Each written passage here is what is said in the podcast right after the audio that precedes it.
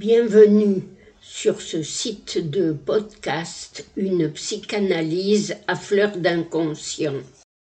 Aujourd'hui, je voudrais vous parler de l'un des héros des cinq psychanalyses, celui dont Freud a choisi d'évoquer l'histoire en même temps que celle de Dora, de l'homme au loup et de l'homme au rat, sans oublier bien sûr celle pleine d'aléas du président Schreiber.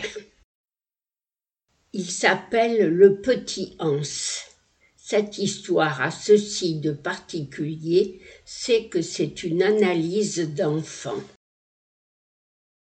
Dès les premiers jours de janvier 1908, son père, Max Graff, écrivait à Freud pour lui demander de l'aide au sujet de son petit garçon, alors âgé de trois ans. Celui-ci avait peur d'être mordu par un cheval et de ce fait refusait de sortir dans la rue. D'autres lettres du père suivirent, décrivant alors le déploiement et l'évolution de ce symptôme, ainsi que les tentatives d'interprétation qu'il en faisait. Ainsi naquit l'observation du petit Hans, écrite cette fois-ci par Freud. En un second temps, dans le séminaire de la relation d'objet, Lacan en fit à son tour un très long commentaire, la reprenant presque ligne à ligne et jour après jour.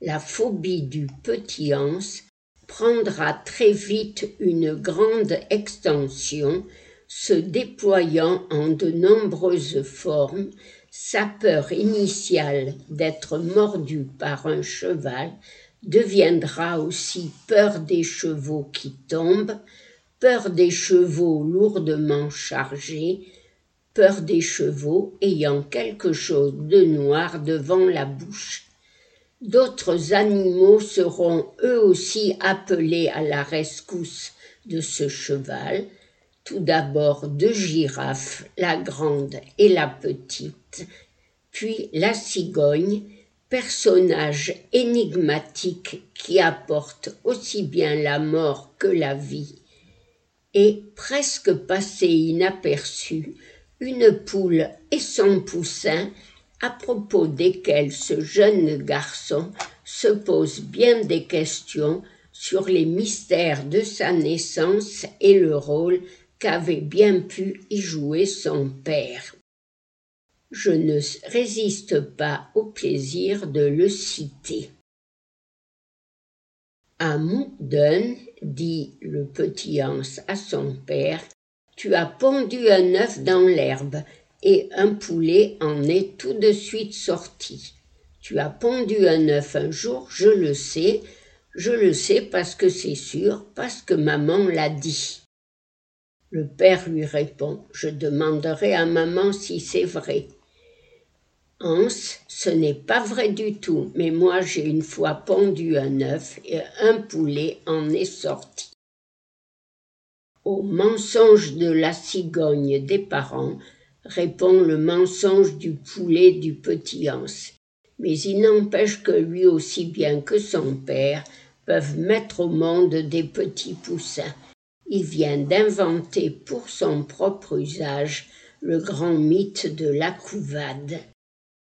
Bien longtemps après, dans Inhibition, symptômes et angoisse, Freud reprenant la phobie du petit Hans et celle de l'homme au loup, les interprètent comme mettant en scène toutes les composantes de leur Édipe, celui tout d'abord que Freud appelle l'Édipe positif, c'est-à-dire comportant une identification au père en tant qu'objet de haine et un refoulement de l'amour pour la mère, mais aussi celui qu'il appelle Édipe négatif ou Édipe inversé, où le sujet, cette fois-ci, s'identifie à sa mère comme objet de haine et refoule son amour pour le père, c'est-à-dire son désir d'être aimé de lui comme une femme et d'en avoir un enfant.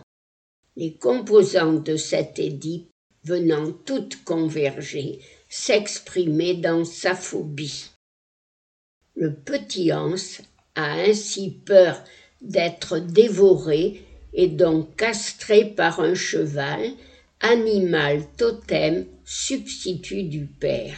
Avec Freud, on découvre déjà qu'avec l'aide de la névrose, le sujet réussit quand même, grâce à ses symptômes, à sortir de l'édit, même s'il en reste en quelque sorte un peu éclopé.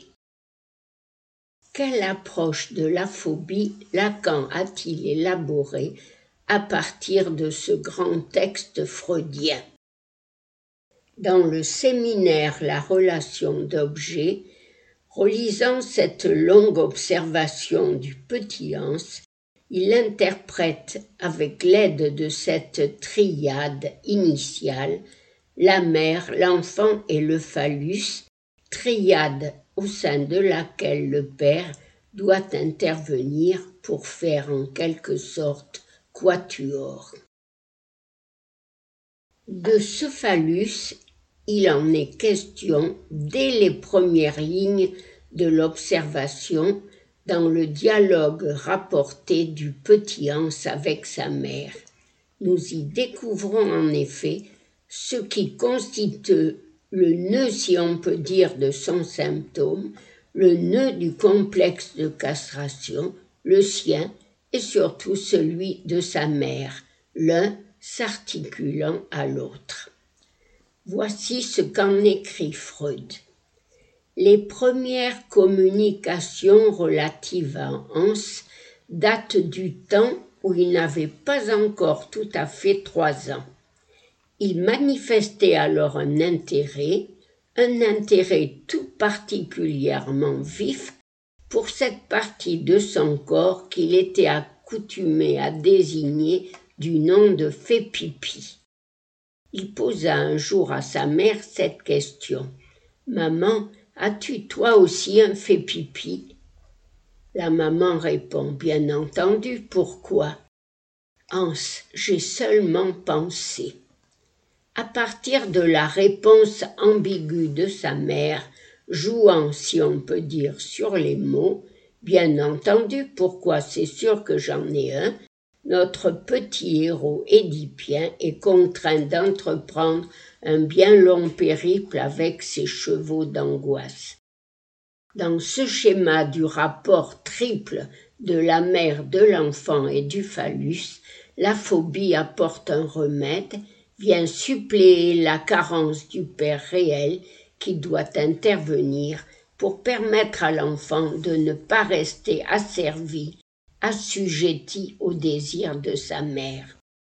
Lacan définit la phobie comme un mode de solution de ce problème difficile introduit par les relations de l'enfant et de la mère. Il écrit Je vous ai déjà montré l'année dernière pour qu'il y ait ces trois termes, l'enfant, la mère et le phallus, ce qui constitue un espace clos, un espace étouffant, il fallait cette organisation du monde symbolique qui s'appelle le Père.